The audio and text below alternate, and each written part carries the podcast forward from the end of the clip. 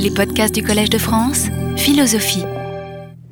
Je voudrais vous rappeler d'abord, parce que j'étais passé là-dessus un peu vite la dernière fois, qu'il euh, euh, y aura à partir de ce soir donc un, séminaire qui est euh, organisé par Jean-Mathias Fleury, maître de conférence au Collège de France, sur causes et modalités dans la philosophie des sciences, l'idée de détermination en question. Alors la première séance donc aura lieu ce soir sur le sujet l'analyse modale de la causalité, perspective historique et enjeux conceptuels. Donc, cette première séance sera, il y aura un exposé de Jean-Mathias Fleury. je, vous donne cette indication parce que c'est un séminaire qui a une relation relativement directe avec euh, ce dont je suis en train de vous parler euh, concernant euh, Leibniz. Par conséquent, ceux d'entre vous qui sont intéressés un peu plus spécialement par le sujet pourront, s'ils le souhaitent, participer à ce séminaire. Alors la dernière fois, euh, j'avais commencé à vous parler de, l'opposition qui existe euh, en ce qui concerne le rôle respectif de l'entendement et de la volonté dans la décision morale. J'avais commencé à vous parler de deux grandes positions euh, qui se trouvent opposées l'une à l'autre et qu'on peut appeler l'intellectualisme d'un côté et le volontarisme de l'autre. les intellectualistes, c'est la catégorie à laquelle appartient tout à fait clairement Leibniz, les intellectualistes soutiennent que la volonté euh, ne peut pas faire autre chose que de euh, choisir l'objet que euh, l'entendement lui présente, que l'entendement lui fait apparaître sous l'aspect du plus grand bien, hein, c'est-à-dire la, la, volonté est contrainte, entre guillemets, dans un sens en tout cas qui reste à préciser, est contrainte de choisir le plus grand bien apparent, qui n'est pas forcément, il faut être clair là-dessus, le, le plus grand bien euh, réel, mais en tout cas, euh, elle, n'a pas d'autre choix. Donc elle se trouve d'une certaine manière euh, sous la dépendance directe et presque, et presque complète hein, de, l'entendement. Les gens qui, qui s'opposent à ce genre de position sont des gens qui souhaitent défendre au contraire l'autonomie la plus complète possible de la volonté par rapport à l'entendement. Alors les gens qui les gens en question donc, sont ceux qui défendent une position qu'on peut appeler volontariste, et il souhaite affranchir complètement la volonté de ce, type de dépendance par rapport à l'entendement. Il la considère, selon l'expression qui a été utilisée par Cudworth, qui lui est un intellectualiste tout à fait décidé, comme Leibniz, il parle euh, d'une volonté qui est l'impératrice souveraine de, l'âme, donc qui, euh, est véritablement l'instance qui commande, hein, l'instance qui commande à l'entendement lui-même. Alors ce qui caractérise la volonté dans cette façon de voir les choses, c'est le fait qu'elle euh, a la possibilité euh, de, de, se prononcer sans raison, de, choisir sans raison, euh, même contre les meilleures raisons. C'est-à-dire elle a, elle, a, la possibilité de ne pas faire le choix du, du, plus grand bien, elle peut ne pas faire de choix du tout, choisir quelque chose de moins bon que ce qui se présente sous l'aspect du plus grand bien.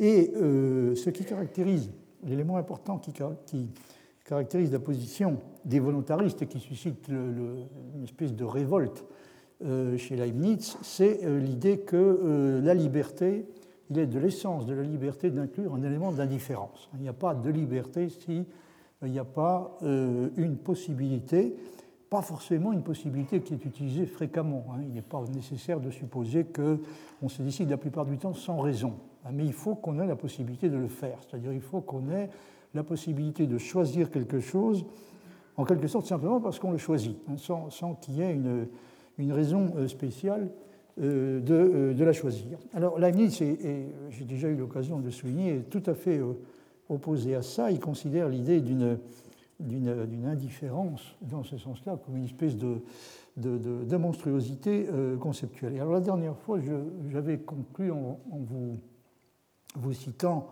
euh, ce passage euh, tiré des, remarques sur le livre de l'origine du mal publié depuis peu en Angleterre. Donc, il s'agit du livre d'un auteur euh, qui s'appelait William King, qui a écrit donc, ce livre intitulé De l'origine du mal. Et dans, la discussion à laquelle il se livre sur ce livre, Leibniz s'en prend à ce qu'il appelle, je cite, le hasard réel imaginé dans les âmes. Vous voyez que l'adversaire euh, conceptuel de Leibniz s'est identifié tout à fait clairement, mais c'est l'idée qu'il pourrait y avoir quelque chose comme un hasard réel dans la vie de l'esprit. Hein, aux yeux de Leibniz, il n'y a pas plus de hasard réel dans la vie de l'esprit qu'il n'y en a dans, dans la, succession des phénomènes naturels. Donc, euh, ministre rejette catégoriquement l'idée d'un choix qui est supposé s'effectuer sans cause et sans raison. Et il dit de, il dit de la thèse défendue par l'auteur dans son cinquième chapitre, euh, il dit que, euh, citation, elle, euh, elle, tente à faire voir, si cela se pouvait, que la véritable liberté dépend d'une indifférence d'équilibre vague, entière et absolue, en sorte qu'il n'y ait aucune raison de se déterminer antérieure à la détermination, ni dans celui qui choisit, ni dans l'objet, et qu'on n'élise pas ce qui plaît, mais qu'en élisant sans sujet, on fasse plaire ce qu'on élit. ça, c'est une idée très importante. La mise veut dire que euh, dans ce qui fait que nous optons pour, euh, pour quelque chose, quand nous avons à choisir, par exemple, entre deux objets euh, A et B, ce, qui fait que nous optons pour l'un ou pour l'autre doit être déterminé par quelque chose qui a précédé la décision. Ce n'est pas la, la, décision, si vous voulez, ne peut pas créer une, une préférence par elle-même, en tout cas, elle ne peut pas être la seule chose qui euh, contribue à créer une préférence, voire même la chose qui constitue la préférence. C'est-à-dire comme si euh, on pouvait dire euh, j'ai préféré X parce que je l'ai choisi, et je l'ai choisi sans raison. Au lieu de la limite, c'est tout à fait impossible. Donc il le dit clairement dans, ce passage. Hein. il, dit, il conteste l'idée qu'il puisse n'y avoir aucune raison de se déterminer antérieure à la détermination. Donc antérieurement à la détermination, c'est-à-dire antérieurement au choix que l'on a fait, il, a dû, y avoir quelque chose, autrement dit une asymétrie quelconque dans, la situation, qui a fait qu'on euh, a incliné dans un sens euh, ou dans l'autre. Alors la raison qui euh, décide en fin de compte, et qui d'après Leibniz existe dans tous les cas, n'a pas besoin, il faut le souligner, d'être une raison rationnelle. Et souvent, elle ne l'est pas. Leibniz le dit et le, et le répète, hein, il dit dans les autres substances intelligentes, il veut dire ici les substances intelligentes autres que Dieu, ou le sage parfait, le sage parfait ayant euh, la particularité de se décider toujours en fonction de causes, en fonction pardon, de, de raisons rationnelles, mais dans les autres substances euh, intelligentes, les passions souvent tiendront lieu de raison. Vous voyez que là, on saurait être plus clair que ministre, très souvent les passions tiennent lieu de raison, donc autrement dit, même quand il n'y a pas de raison, il, il peut encore y avoir des passions, et les passions sont tout à fait capables de faire la décision. Donc les passions souvent tiendront lieu de raison et on pourra toujours dire à l'égard de la volonté en général que le choix suit la plus grande inclination sous laquelle je comprends tant passion que raison vraie ou apparente. Donc vous voyez qu'il y a déjà au moins deux espèces différentes de raisons. Il y a les raisons vraies qu'on ne connaît pas forcément, en tout cas pas, clairement. Euh, il y a les raisons vraies, il y a les raisons apparentes, c'est-à-dire les, raisons qui nous apparaissent comme étant les, raisons vraies, mais qui ne le sont pas forcément. Et puis il y a, euh, évidemment, euh, en plus de cela, les passions. Euh, Leibniz soutient qu'il ne peut pas plus y avoir de hasard réel dans les âmes qu'il n'y en a dans les corps. Tout comme les corps ne peuvent être mis en mouvement que par le mouvement d'autres corps, les âmes, dit-il, ne peuvent être mues que par des raisons, même si l'on n'a pas toujours de celles-ci une connaissance distincte. Je passe pour le moment sur le fait que euh, toute cette discussion est rendue, est rendue très compliquée par l'absence d'une distinction claire entre les causes et les raisons. Leibniz est un, est, un, philosophe qui ne, fait pas euh, clairement et qui n'a pas l'air de considérer comme très important de faire une différence euh, nette entre ces, deux espèces de, choses, hein, les, causes et les raisons, alors qu'aujourd'hui, évidemment, on serait beaucoup plus préoccupé par ce, type de distinction. Alors, de, ce qui vient d'être dit, il ressort que, en ce qui concerne le fameux, fameux argument de, de de Buridan, euh, vous vous souvenez sans doute que l'âne de Buridan euh, est partagé entre deux bottes de foin, ou, enfin il est supposé être partagé entre deux bottes de foin ou deux prés qui ont exactement le, exactement présentent exactement les mêmes caractéristiques.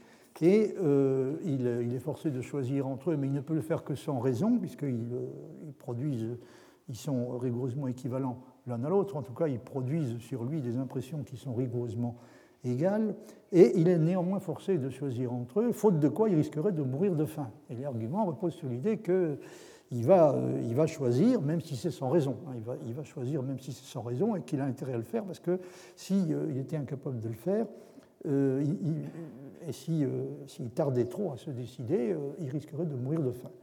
Donc, euh, l'idée que l'on a, c'est que euh, c'est un exemple, hein, c'est un exemple qui est utilisé pour essayer de démontrer que euh, nous aussi, nous, sommes tout à fait capables de, nous sommes tout à fait susceptibles de nous trouver dans des situations de cette sorte, qui sont des situations dangereuses, ce sont des situations dangereuses parce que ce sont des situations d'équilibre, et il y a des cas dans lesquels bon, c'est un, une question de vie ou de mort, hein, que, de, que, en dépit de, cette que de se prononcer, en dépit de cette situation d'équilibre parfait. Alors Leibniz, euh, lui, a une réaction tout à, fait, euh, tout à fait claire et nette sur cette question, dont vous pouvez déjà vous douter, c'est-à-dire il soutient que l'âme de Buridan, qui choisit, le fait nécessairement sur la base d'une raison. Hein, il le fait sur la base d'une raison intérieure ou extérieure, une raison quelconque, et euh, ne, il, ne, choisit pas parce qu'il disposerait d'une capacité de choisir sans raison. Une capacité de choisir sans raison qui lui serait nécessaire pour éviter justement les cas dans lesquels une indécision prolongée pourrait lui être fatale. Des, situations de ce genre pourraient évidemment nous aussi euh, nous être fatales euh, dans certains cas. Alors, il y, a, plusieurs passages, notamment dans la Théodicée, où euh, Leibniz expose sa position sur le problème de, de, ce qu'il faut penser de, la situation de, l'âne de Buridan. Euh, et alors vous avez là, le, dans le paragraphe 49, donc il, il, il, expose sa propre position, et juste à la fin du paragraphe 48, il a dit euh, il y a, euh, dit, hein, il y a une prédétermination dans l'état précédent de la créature libre qui l'incline à se déterminer. Donc oui, il redit ce qui apparaissait déjà dans les passages que j'ai cités antérieurement, euh, c'est qu'il y, y, a toujours, dans l'état antérieur à la décision, il y a quelque chose qui a déterminé la décision. Il n'y a pas la décision toute seule qui fait la détermination. Euh, donc, si vous voulez, Leibniz s'oppose à une position qu'on pourrait qualifier de purement décisionniste, c'est la décision qui fait la préférence. Hein, il dit non, là il, le redit à nouveau, hein, il y a une prédétermination dans l'état précédent de la créature libre qui l'incline à se déterminer. C'est ce qui fait aussi, dit-il, que le cas de l'âne de Buridan, euh, entre, entre, deux prêts également portés euh, à l'un et à l'autre est une fiction qui ne saurait avoir lieu dans l'univers, dans l'ordre de, la nature, quoique M. Bell soit dans un autre sentiment. Donc effectivement, Bell n'est pas d'accord avec lui sur ce point. Il est vrai, si le cas était possible, qu'il faudrait dire qu'il se laisserait mourir de faim. Donc si une situation de cette sorte se présentait effectivement, euh, il finirait par mourir de faim. Euh, euh, mais dans le fond, la question est sur l'impossible, à savoir que Dieu euh, à moins que Dieu ne produise la chose exprès. Donc, vous voyez là, euh, il dit que la chose ne peut pas arriver, à moins que Dieu ne la, ne crée exprès, donc il faudrait une espèce de miracle. Hein. C'est comme ça qu'il faut comprendre ce qu'il dit, à moins d'une sorte de, décision euh, particulière de, Dieu qui, qui serait la décision de faire exister quelque chose, de faire exister dans le monde une situation qui est impossible ou quasi impossible. On ne peut pas s'attendre à ce que des situations de ce genre se présentent, car l'univers, dit-il, ne saurait être euh, mi-parti par un plan tiré par le milieu de l'âne, coupé verticalement suivant sa longueur, en sorte que tout soit, égal et semblable de part et d'autre, dans les deux moitiés de l'âne, comme une ellipse et toute figure, comme une ellipse et toute figure dans le plan, du nombre de celles qu'on appelle amphidextres, peut être mi-parti euh, ainsi par quelques, lignes, par droites que ce soit, qui passent par son centre, car ni les parties de l'univers, ni les viscères de l'animal ne sont pas semblables, ni également situés de, de deux côtés de ce plan vertical. Il y aura donc toujours bien des choses dans l'âne et hors de l'âne, quoiqu'elles ne nous paraissent pas, qui le détermineront à aller d'un côté plutôt que de l'autre.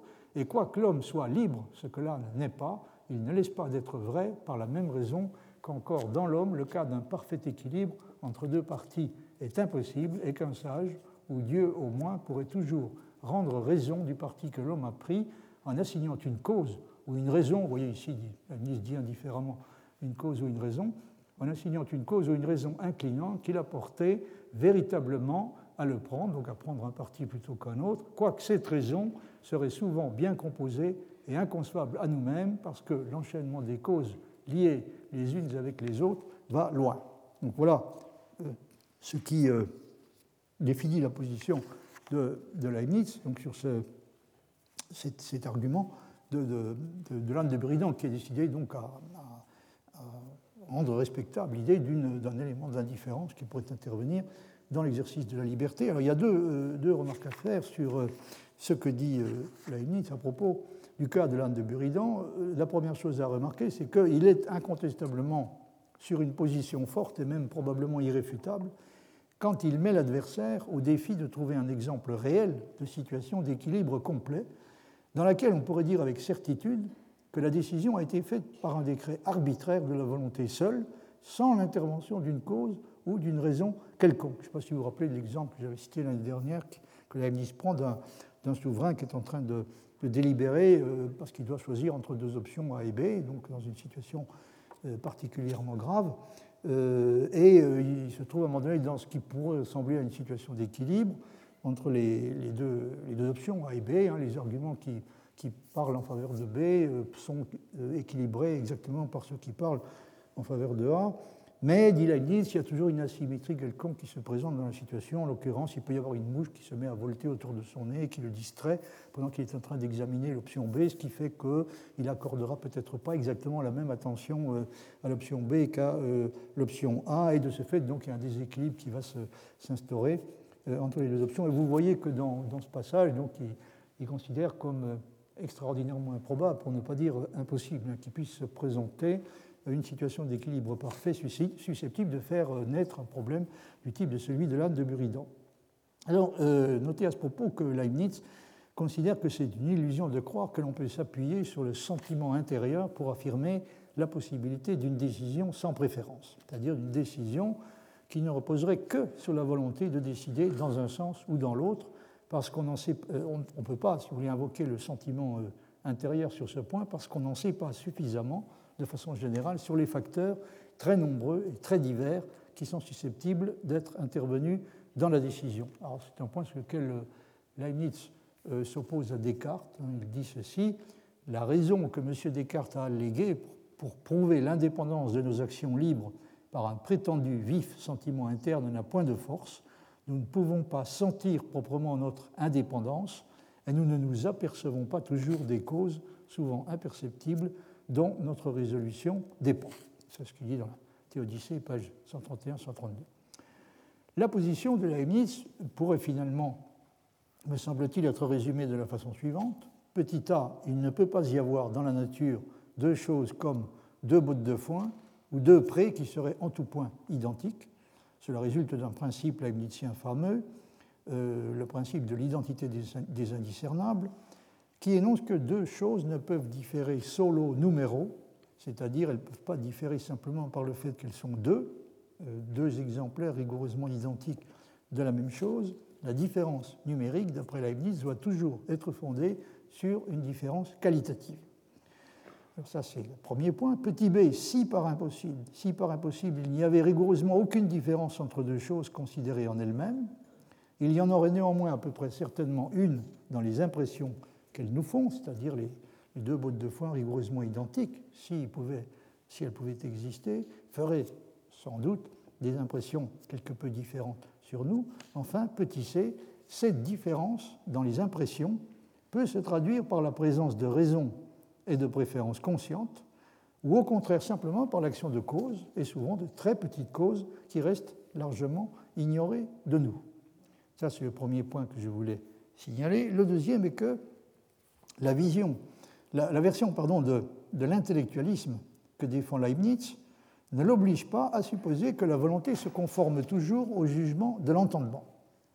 Une affirmation qui est contredite par les cas nombreux dans lesquels l'entendement voit clairement ce qui est bon, l'entendement voit clairement le meilleur, mais la volonté ne le choisit pas. C'est cas qui correspondent à ce qu'on appelle l'acrasia, la faiblesse de volonté. Donc l'entendement, c'est euh, l'entendement, euh, si on peut s'exprimer ainsi, euh, montre clairement à la volonté, indique clairement à la volonté ce qu'il faudrait faire, et pourtant la volonté ne fait pas le bon choix. Alors la raison pour laquelle Leibniz se considère comme tout à fait autorisé à soutenir que la volonté ne se conforme pas automatiquement au jugement de l'entendement, la raison de cela est que l'entendement est loin d'être le seul à faire entendre sa voix dans le processus qui aboutit à faire apparaître comme étant le plus grand et par conséquent celui qui doit être choisi, un bien déterminé. Il y a bien d'autres voix qui se font entendre. Euh, dit ceci, pour moi, je n'oblige point la volonté de suivre toujours le jugement de l'entendement parce que je distingue ce jugement des motifs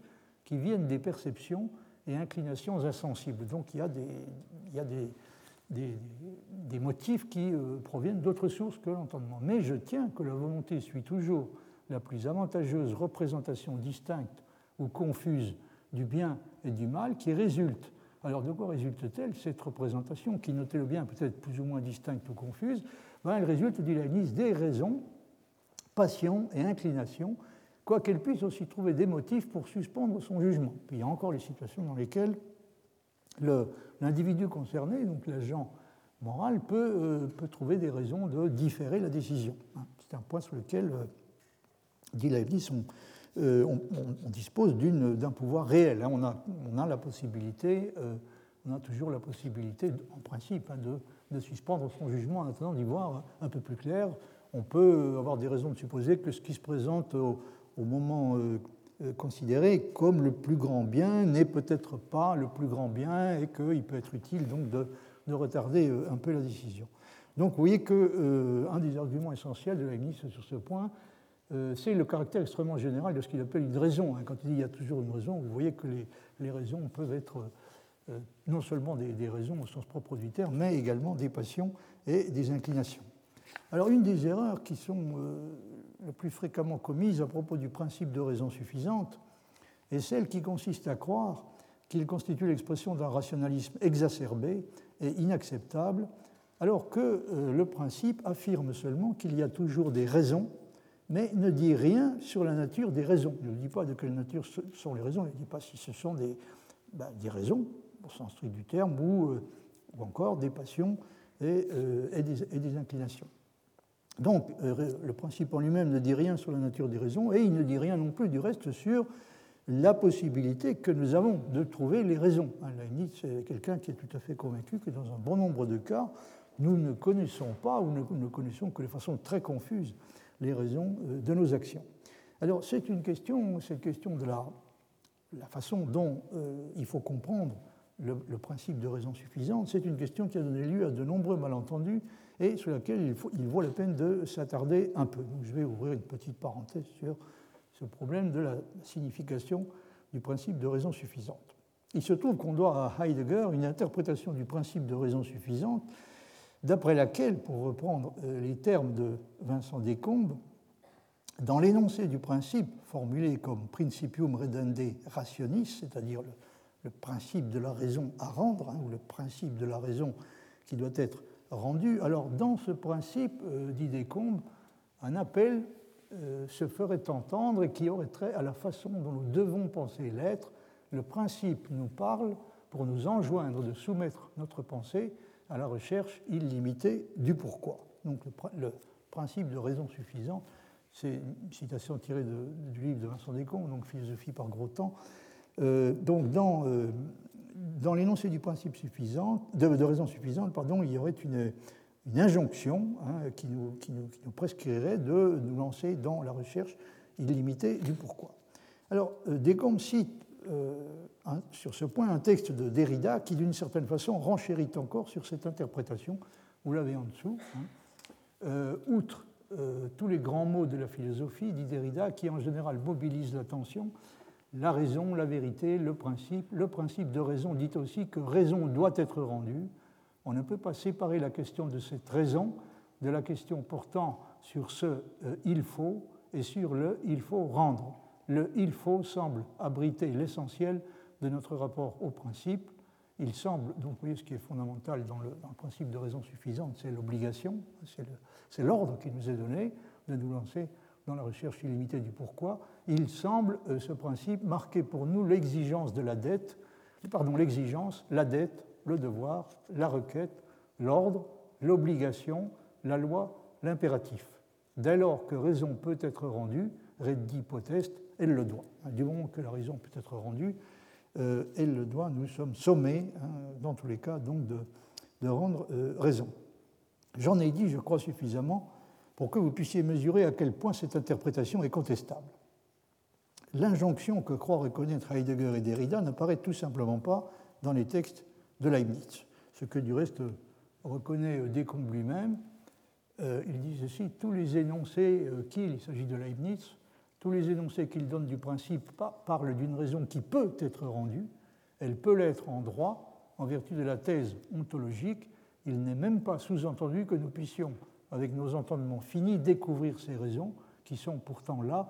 Euh, ça ressort clairement de la plupart des textes que j'ai cités. Hein. Il y a toujours des raisons, mais euh, ces raisons se, situent assez souvent au-delà de, la portée de, euh, de, nos moyens de connaissance. Hein. Dans un bon nombre de cas, nous ne pouvons les connaître que très imparfaitement, très confusément, voire même nous n'avons aucune chance de réussir à les connaître réellement. Mais la notion d'obligation n'est-elle pas présente dans l'appellation du grand et puissant principe Donc il s'agit du principe de raison suffisante, enfin plus exactement le principium redende rationis, c'est-à-dire le principe de la raison à rendre, le principe de la raison qui doit être rendue.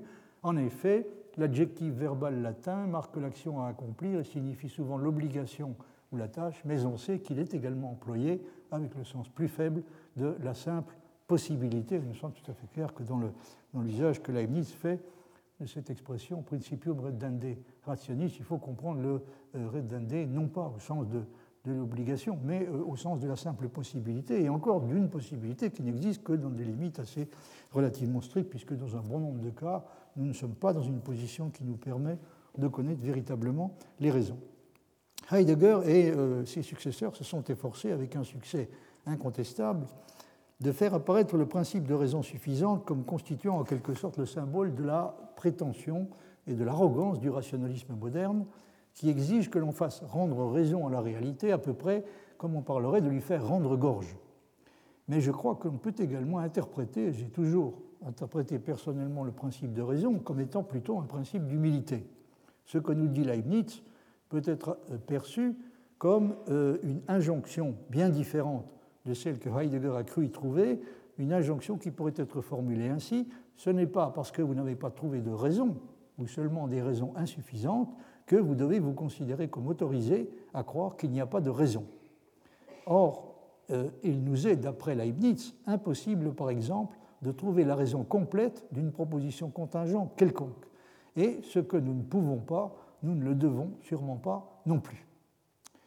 On peut se demander cependant si la palme de l'incompréhension en ce qui concerne la signification réelle du principe de raison suffisante ne revient pas finalement à Popper qui, euh, dans La connaissance objective, écrit ceci Si l'on prend conscience que toute connaissance est hypothétique, on est conduit à rejeter le principe de raison suffisante, que ce soit sous la forme on peut donner une raison pour toute vérité, donc ça c'est Leibniz, ou sous la forme plus forte que l'on trouve chez Berkeley et chez Hume, qui suggèrent tous deux que si nous ne voyons pas de raison suffisante, de raison entre ajouter entre crochets suffisante de croire, c'est une raison suffisante de ne pas croire. Ce serait effectivement une version un peu plus forte, hein, s'il n'y a pas de raison euh, suffisante de croire, euh, c'est une raison suffisante de ne pas croire. Hume dit en particulier à un moment donné qu'il faut proportionner sa croyance à la force des raisons, et euh, évidemment, si les raisons sont, ne sont pas suffisantes, la sagesse, c'est pas seulement de croire moins, c'est finalement de,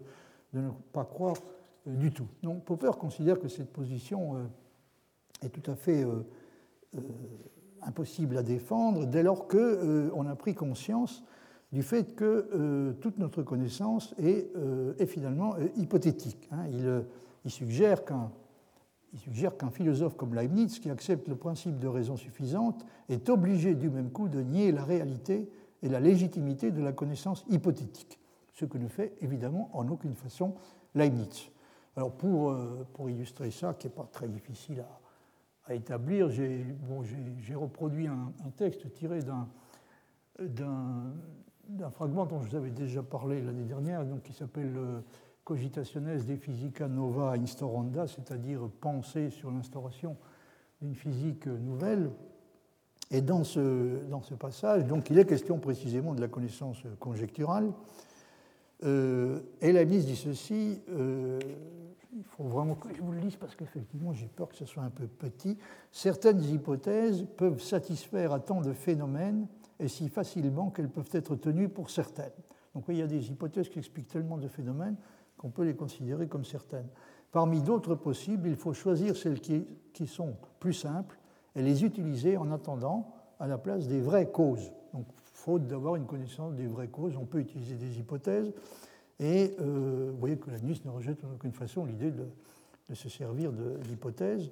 et accepte tout à fait de, prendre en considération l'existence d'une connaissance de type de nature hypothétique. Donc parmi d'autres possibles, il faut choisir celles qui sont plus simples et les utiliser en attendant à la place des vraies causes. Et il continue en disant la méthode conjecturale a priori procède par des hypothèses en supposant certaines causes sans aucune preuve et en montrant que si elles sont posées, on peut en déduire que les choses qui arrivent en ce moment arriveront. C'est à peu près la démarche, du point de vue discursif ce que la démarche que Peirce appelle l'abduction, c'est-à-dire on, raisonne de la façon suivante si telle ou telle chose était vraie, alors ce que nous, constatons s'expliquerait. Hein, ce que nous constatons s'ensuivrait et par conséquent serait expliqué. Leibniz dit une telle hypothèse est semblable à une clé cryptographique et elle est d'autant plus probable qu'elle est plus simple et qu'un nombre plus grand de choses peuvent être expliquées par elle. De même, cependant, qu'il est possible d'écrire une lettre délibérément d'une manière telle qu'elle puisse être expliquée par plusieurs clés diverses, dont une seule est vraie, de même, le même effet peut avoir plusieurs causes. C'est pourquoi, du succès de l'hypothèse, on ne peut tirer aucune démonstration solide. Donc le succès de l'hypothèse peut constituer une raison d'adopter l'hypothèse, mais ce n'est évidemment pas une raison démonstrative. Ça ne peut pas constituer une démonstration de l'hypothèse. Bien que je ne nie pas qu'il puisse y avoir un si grand nombre de phénomènes qui sont expliqués avec succès par une hypothèse, qu'elle peut être tenue pour moralement certaine. Donc une hypothèse qui réussit à expliquer de façon simple une multitude de faits est une hypothèse qui, dans le cas euh, idéal, peut être considérée comme moralement certaine. Et des hypothèses de cette sorte suffisent assurément pour l'usage. Il est néanmoins utile d'en employer également de moins parfaites comme remplaçantes de la vraie science jusqu'à ce qu'il s'en présente une meilleure, à savoir qui explique avec plus de succès les mêmes phénomènes ou qui explique un plus grand nombre d'entre eux avec autant de succès. En quoi il n'y a aucun danger, pourvu que nous distinguions nous-mêmes soigneusement les choses certaines des choses probables. Mais utiliser des hypothèses dont il est établi qu'elles sont fictives n'est certes pas utile à la science, mais quelquefois à la mémoire. Donc on peut même, peut même y avoir un usage pour des hypothèses dont on sait qu'elles sont fausses. Hein. Euh, de la même façon, dit Leibniz que, que les étymologies fictives, avec desquelles certains dérivent des racines hébraïques de mots allemands, pour qu'elles soient plus facilement retenues par les Allemands qui apprennent. Donc là, si vous voulez, c'est l'utilité de l'utilité euh, des hypothèses comme moyen mnémotechnique. On a tous expérimenté ça dans l'enseignement. Or, les phénomènes sont contenus en puissance dans l'hypothèse dont ils peuvent être déduits. C'est pourquoi celui qui retiendra l'hypothèse euh, fera revenir facilement, quand il le voudra, ces phénomènes à son esprit, bien qu'il sache que l'hypothèse est fausse et que l'on peut trouver d'autres phénomènes qui sont en conflit avec l'hypothèse. Et ainsi, L'exemple est très intéressant. Ainsi, l'hypothèse ptolémaïque peut suffire aux novices en astronomie, ceux du moins qui veulent se contenter d'une connaissance vulgaire des choses célestes. Ça peut être, rester utile au moins comme moyen mnémotechnique, probablement pas seulement, mais entre autres de cette façon-là. Mais à mon avis, dit à mon avis, conclut Leibniz, il est préférable d'être instruit de l'hypothèse vraie quand elle est connue. Ça donne une idée de ce que Leibniz pense hein, de, l'usage des, hypothèses et de l'importance de la connaissance hypothétique qui me semble on ne peut plus clair. Hein. Donc j'ai du mal à comprendre qu'on puisse lui imputer euh, cette, idée que la seule forme de connaissance euh, à laquelle nous devons euh, consentir, à laquelle nous devons nous, arrêter, hein, c'est la connaissance certaine. Évidemment, Leibniz n'a jamais pensé un instant de cette façon. On pourrait évidemment d'un point de vue popperien, lui reprocher de ne pas se rendre compte que ce n'est pas seulement une partie de nos connaissances qui est hypothétique, mais toute la connaissance qu'il est, et qui est condamnée à le rester, puisqu'on ne peut pas et on ne pourra jamais en toute rigueur parler comme il le fait d'hypothèses vraies, mais seulement, encore une fois d'un point de vue popperien, on ne peut parler que d'hypothèses qui n'ont pas été réfutées, pardon, qui n'ont pas été réfutées jusqu'à présent, en dépit d'efforts sérieux qui ont été faits pour essayer de les réfuter. Mais cela ne change rien au fait que nous pouvons parfaitement croire de façon légitime une proposition en l'absence de raisons suffisantes de sa vérité. Il se peut du reste que la méprise commise par Popper et beaucoup d'autres provienne essentiellement d'une confusion entre les raisons de croire et les raisons de la vérité. Le fait qu'une hypothèse explique de façon simple un nombre considérable de phénomènes constitue en tout cas peut constituer une raison suffisante de la croire. Mais ce n'est pas une raison suffisante de sa vérité, puisque, comme le souligne Leibniz, il est concevable qu'une autre hypothèse explique les mêmes phénomènes de façon plus simple ou un nombre plus grand de phénomènes de façon aussi simple. On peut être tenté de donner tort à Leibniz quand il parle des hypothèses comme d'un substitut qui remplace la connaissance des vraies causes. Donc on peut être tenté d'exprimer un, un certain désaccord avec lui en donnant comme raison de cela le fait que la connaissance des causes ne cesse jamais d'être hypothétique. Mais on ne peut certainement pas faire dire à Leibniz que nous devons toujours attendre de connaître la raison suffisante de la vérité pour croire. Et nous ne pouvons bien entendu pas non plus attendre pour agir d'avoir une raison suffisante qui garantit que l'action envisagée est bien celle qui doit être effectuée. Car le même problème se pose dans ce cas-là aussi. Hein. si on appliquait le principe de raison suffisante euh, de façon absolument stricte au cas de, de l'action morale, on se trouverait en présence de la même difficulté. Est-ce qu'il faut véritablement attendre d'avoir une raison suffisante qui nous garantit que le choix que nous pensons effectuer euh, correspond au, pas seulement au, plus grand bien apparent, si vous voulez, mais au plus grand bien réel hein. Est-ce que, est que nous, nous, sommes tenus d'attendre d'avoir ce genre de, certitude et ce genre de garantie pour agir Évidemment, la ministre ne, suggère absolument rien de tel. Donc ici aussi, il faut distinguer les raisons d'agir et les raisons qui font de l'action une action objectivement bonne ou mauvaise, euh, et donc une action qui objectivement doit ou au contraire ne doit pas être effectuée. Nous ne trouvons pour ainsi dire jamais dans euh, une situation dans laquelle nous disposons véritablement de ce type de garantie. Donc nous pouvons, si vous voulez, avoir des raisons qui nous indiquent ce qu'il faut faire. Ce n'est pas tout à fait la même chose que d'avoir des raisons qui nous garantissent que ce que nous faisons est réellement ce qu'on peut faire de mieux. Nous savons tous que ça ne se passe pas de cette manière, et Leibniz le sait euh, parfaitement. Alors une chose importante qui doit être soulignée à ce propos est que Leibniz était convaincu que nous aurions besoin, aussi bien pour la connaissance que pour l'action, d'une nouvelle espèce de logique qui serait constituée par la science des probabilités. Hein, c'est ce qu'il dit dans les nouveaux essais euh, sur l'entendement euh, humain. Et je crois que je ne peux faire mieux sur ce point que de citer ce que dit Ian Hacking dans son livre L'émergence de la probabilité. Alors d'une part, dit-il, Leibniz a déjà accepté au moins implicitement pour la construction de ce qu'il appelle la nouvelle logique, hein, c'est-à-dire la science des probabilités, il a déjà accepté implicitement, euh, au moins implicitement, chacun des principes constitutifs de ce que nous appelons la logique inductive, une discipline qui n'a commencé à exister réellement que dans les années 1920. Euh, ça, c'est tout à fait étonnant, ce qu'il avait euh, anticipé sur ce point. Et vous me direz, il a anticipé tellement de choses qu'on ne peut plus guère être surpris, mais là, c'est véritablement assez sidérant. Hein. Hacking a très bien exposé ça donc dans son livre L'émergence de la probabilité. Euh, il dit ceci, c'est dans le chapitre 15, Introduire la probabilité en termes d'équipossibilité permit aux savants continentaux de travailler avec des concepts probabilistes à la fois épistémiques et aléatoires. Un concept avec lesquels il travaillait avait ces deux caractères, le caractère épistémique et le caractère aléatoire, c'est tout à fait euh, euh, apparent chez Leibniz. Mais pour Leibniz, inventeur de cette idée, cela signifiait bien plus. Il a pu ainsi faire de sa théorie de la probabilité un élément à part entière de sa métaphysique et de sa théorie de la connaissance. L'une des conséquences marginales de tout cela est qu'il anticipa le programme philosophique de John Maynard Keynes, euh, Harold Jeffries et Rudolf Carnap, connu sous le nom de logique inductive. Donc, comme je vous le disais, il a véritablement anticipé ce programme. Il est impossible de s'y intéresser, indépendamment du reste, de la philosophie de Leibniz. C.D. Broad a qualifié Leibniz de pur intellect de la plus grande envergure jamais connue, et l'un des aspects de cet intellect fut sa tentative de combiner tous les aspects de la connaissance, de l'action et de la spéculation humaine en une unité dotée d'une structure élaborée, mais aussi d'une coordination parfaite. On peut l'aborder de l'extérieur par le biais de la logique inductive, mais on sera inévitablement amené à traiter de thèmes plus centraux. Leibniz pensait que la science de la probabilité deviendrait une nouvelle sorte de logique.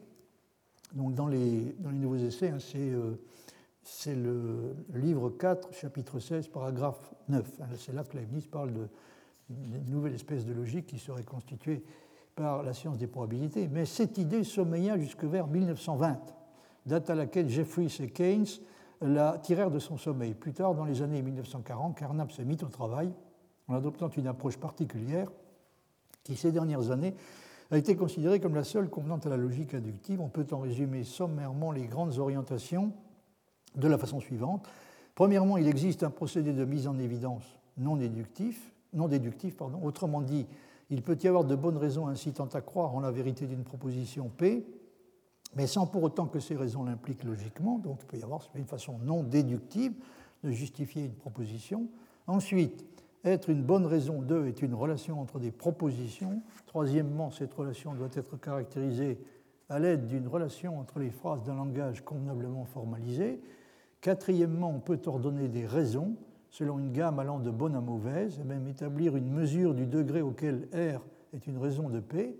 Cinquièmement, cette mesure est autonome et indépendante de l'opinion de quiconque, donc elle n'a rien à voir avec l'appréciation subjective hein, que l'on a sur, qu'on peut avoir sur le degré auquel une proposition P est justifiée par une raison R. Donc il y a une évaluation objective qui est, possible de la force des raisons. C'est une évaluation objective, euh, dit Hacking, de la mesure dans laquelle R est une raison de P. Sixièmement, cette mesure est globale, elle s'applique à n'importe quelle paire de propositions RP et pas seulement à certaines classes de propositions. On peut toujours estimer quel événement, dans des circonstances données, peut être attendu avec la plus grande probabilité, c'est ce que dit Leibniz. De plus, cette relation globale est formelle, elle ne dépend que de la forme des phrases concernées et non de leur contenu. Il est vraiment étonnant que jusqu'à récemment, personne n'ait été assez audacieux pour reprendre ces thèses à son compte, alors que Leibniz y adhérait presque sans réflexion. C'est tout à fait exact. Il attendait beaucoup de son programme de recherche, qui était partie prenante d'un projet de syntaxe logique baptisé caractéristique universelle. Il prophétisait qu'une fois mis au point, on résoudrait un désaccord en se, euh, saisissant d'une plume et en déclarant calculons, calculébus. La plupart des lecteurs de Leibniz y ont vu l'expression d'un rationalisme étrange, présumant que tous les problèmes peuvent être résolus par une preuve déductive. Bien au contraire, Leibniz ne parlait pas en général de prouver des propositions, mais seulement de découvrir les plus probables ex datis, à partir de données. Là, je pense que Hacking euh, exagère un petit peu parce que Leibniz pensait bel et bien aussi à des situations dans lesquelles on peut véritablement décider euh, des cas qui, à ses yeux, sont beaucoup plus nombreux qu'on a tendance à le croire. on peut véritablement décider entre plusieurs propositions par une procédure démonstrative. Mais il est tout à fait exact qu'il pensait aussi qu'en matière empirique, donc la plupart du temps, euh, tout ce qu'on peut espérer, c'est de découvrir des probabilités, hein, c'est découvrir les, les propositions qui sont les plus probables ex datis. La nouvelle sorte de logique eut des débuts assez prometteurs. Oh, mais je ne vous ai pas montré la suite, excusez-moi.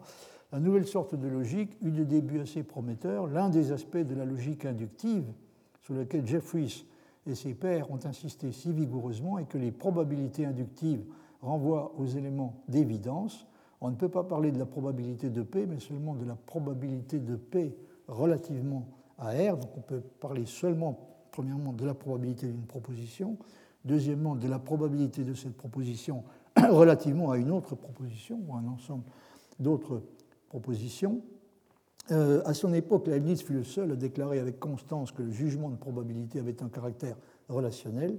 C'est là une conséquence naturelle de son point de départ, qui est le domaine juridique.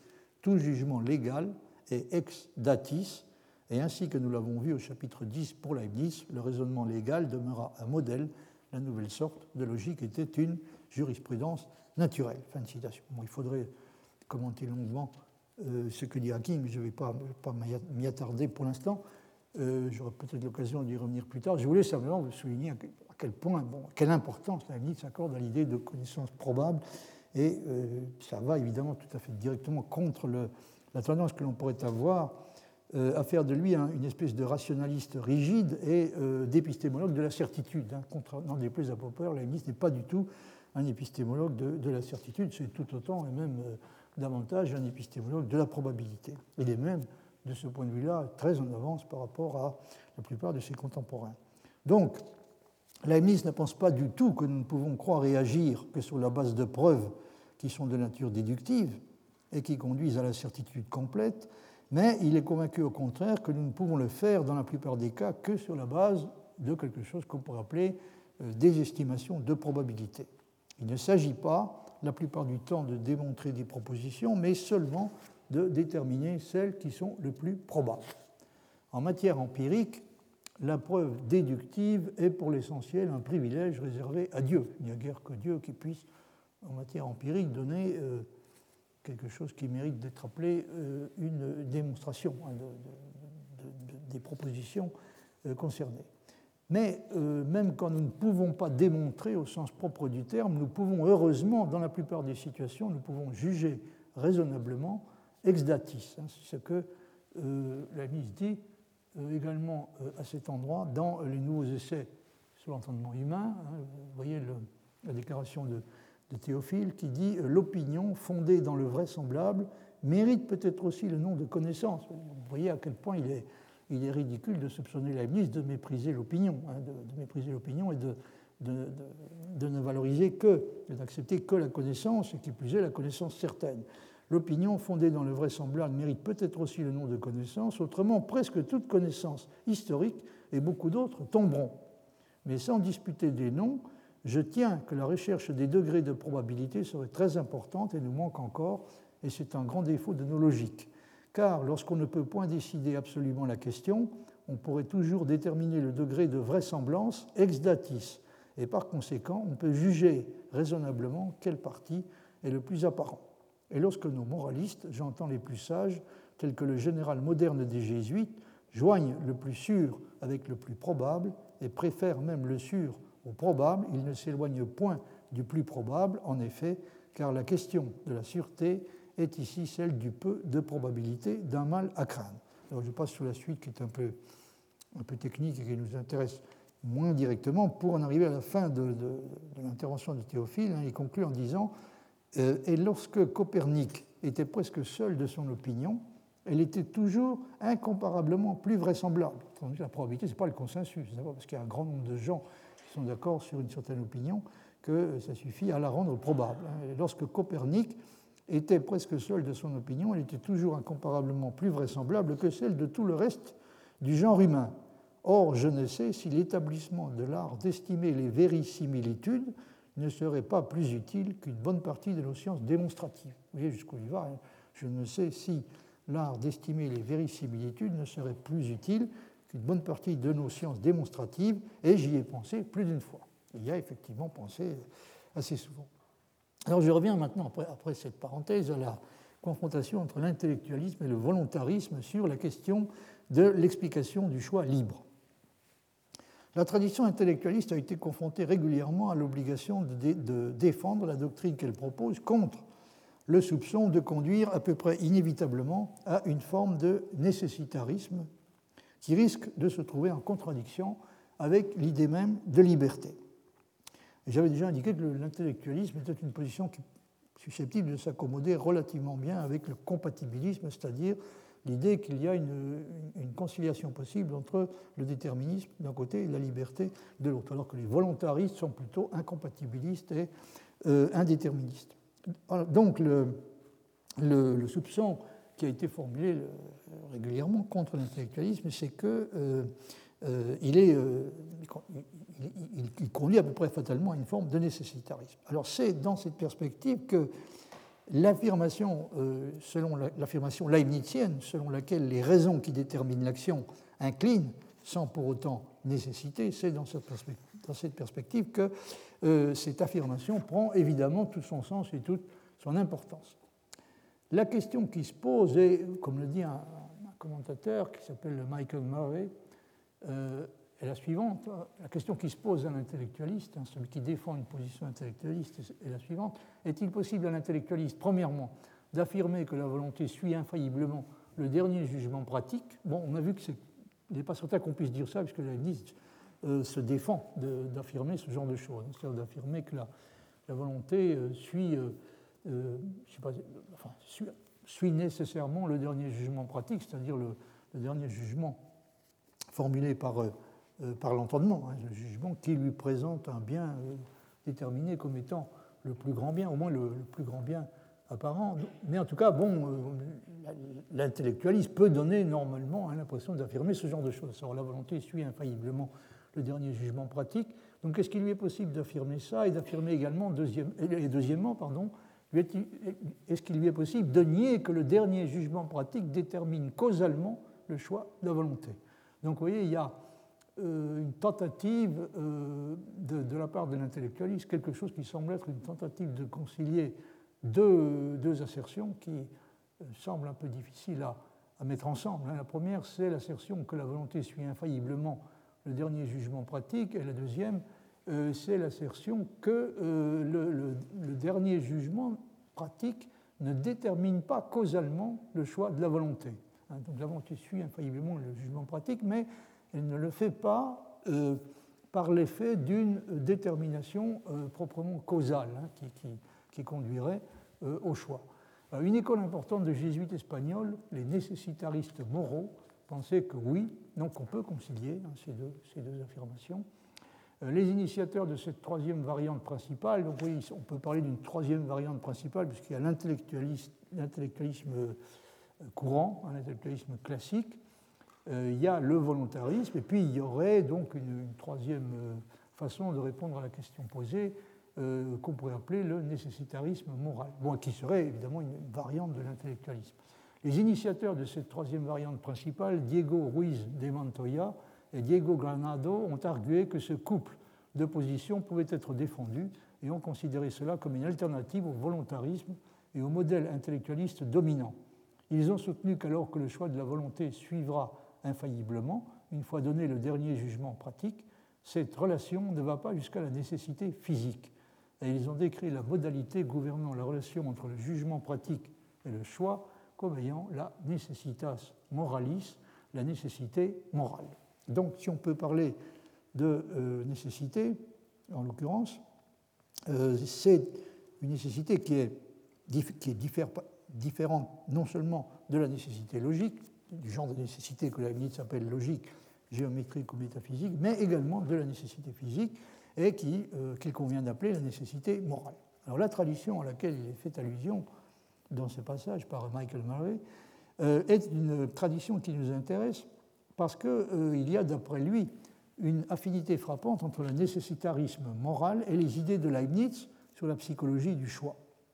En plus de cela, Leibniz a indiqué explicitement son accord avec cette tradition dans la correspondance avec Debos. Or, la caractéristique distinctive du nécessitarisme moral est le fait de soutenir que le choix a toujours des raisons suffisantes sans pour autant admettre que les antécédents psychologiques du choix nécessitent physiquement les choix effectués. Euh, la nécessitation physique dont il est question ici doit euh, bien entendu être comprise au sens large. Elle inclut aussi bien la détermination par des lois naturelles de la psychologie que la détermination par des lois physiques au sens restreint du terme.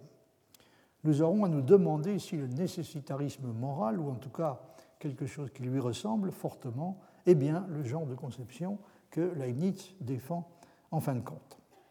Alors sur ce point, vous voyez, euh, par exemple, ce qu'il dit dans, les opuscules et fragments inédits qui ont été publiés par Coutura aux pages 21-22. J'avais déjà parlé de, ce passage l'année dernière. Leibniz dit que les esprits ne sont jamais en état d'indifférence métaphysique, c'est-à-dire, citation, en équilibre avec toute la nature, pour ainsi dire.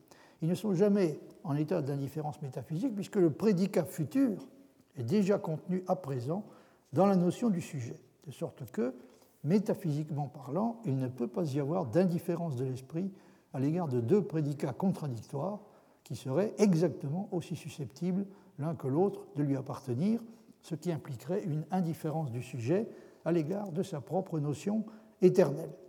Donc la Lise conteste catégoriquement la possibilité d'une indifférence métaphysique, de ce genre. Si vous prenez le, dans le cas de Jules César, pour reprendre une fois de plus, utiliser une fois de plus l'exemple classique, le fait de, le fait de passer le Rubicon, il ne peut pas y avoir d'indifférence métaphysique de Jules César euh, à l'égard des, deux prédicats contradictoires, passera le Rubicon, ne passera pas le Rubicon, puisque l'un de ces deux prédicats est euh, déjà de toute éternité contenu euh, dans sa notion. Et Dieu sait lequel, même si nous, nous, ne savons pas lequel. Ce qui n'empêche pas, encore une fois, aux yeux de Leibniz, de César de pouvoir tout à fait décider librement de franchir ou de ne pas franchir le Rubicon. Donc vous voyez ce que signifie l'équilibre métaphysique dont il parle et dont il, euh, conteste l'existence. Donc il n'y a pas d'indifférence euh, métaphysique, puisque le prédicat futur, donc le prédicat qui un jour appartiendra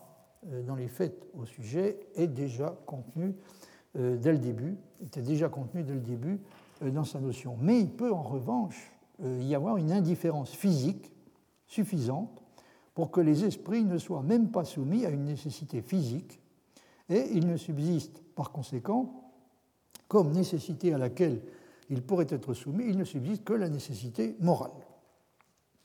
Donc ça semble être ce genre de, nécessité que peuvent supporter les esprits, ce genre de nécessité qui euh, pourrait euh, gouverner euh, les esprits sans mettre en péril l'idée de liberté. Alors un point important sur lequel il faut insister pour l'instant, le fait qu'un des reproches fondamentaux que Leibniz adresse des philosophes comme Hobbes et Spinoza, je l'avais déjà souligné, est d'avoir ignoré la distinction qui doit être faite entre la nécessité physique et la nécessité morale. Et comme ils n'ont pas non plus, d'après lui, reconnu clairement la distinction entre la nécessité absolue et la nécessité hypothétique en général, ils ont réduit finalement toute la nécessité à la nécessité euh, géométrique. Voyez par exemple ce passage de, de la Théodicée euh, où Leibniz s'explique sur euh, le cas de, Hobbes. Hein. il dit la ligne 1, 2, 3, 4, 5, 6, 7, Monsieur Hobbes hein, veut que même, dans le haut de la page, Monsieur Hobbes veut que même la, préscience divine seule suffirait pour établir une nécessité absolue des événements, ce qui était aussi le sentiment de Wycliffe et même de Luther lorsqu'il écrivit Des cerveaux arbitriaux, ou du moins il parlait ainsi. Donc là, il y a un reproche qui est adressé euh, à Hobbes, euh, fondamental, hein, qui est euh, d'ignorer la distinction tellement importante aux yeux de Leibniz entre la nécessité absolue et la nécessité hypothétique. Hobbes, d'après Leibniz, croit que, considère que la préscience divine crée une, une nécessité qui n'est pas seulement hypothétique, mais une nécessité qui est absolue alors que pour Leibniz, la préscience divine ne peut créer dans le pire des cas qu'une nécessité hypothétique. Alors ce qu'on peut dire, c'est que si telle ou telle chose doit arriver, si elle doit arriver, hein, s'il est vrai que Jules César passera le Rubicon, alors Dieu sait qu'il le passera. Mais seulement si il est vrai que cela arrivera. Donc euh, l'erreur de Hobbes, l'erreur commise par Hobbes, d'après lui, est de, croire à tort que la préscience divine peut créer une nécessité qui est une nécessité absolue. Mais euh, ça n'est pas tout. Hein. mais on reconnaît assez aujourd'hui que cette espèce de nécessité qu'on appelle hypothétique, qui vient de la préscience ou d'autres raisons antérieures, n'a rien dont on se doit alarmer, au lieu qu'il en serait tout autrement si la chose était nécessaire par elle-même, en sorte que le contraire impliqua contradiction. M. Hobbes ne veut pas non, plus entendre parler d'une nécessité morale, parce qu'en effet, tout arrive par des causes physiques. Donc, vous voyez, il y a deuxième, deuxième confusion commise par Hobbes, c'est la confusion de la nécessité physique et de la nécessité morale.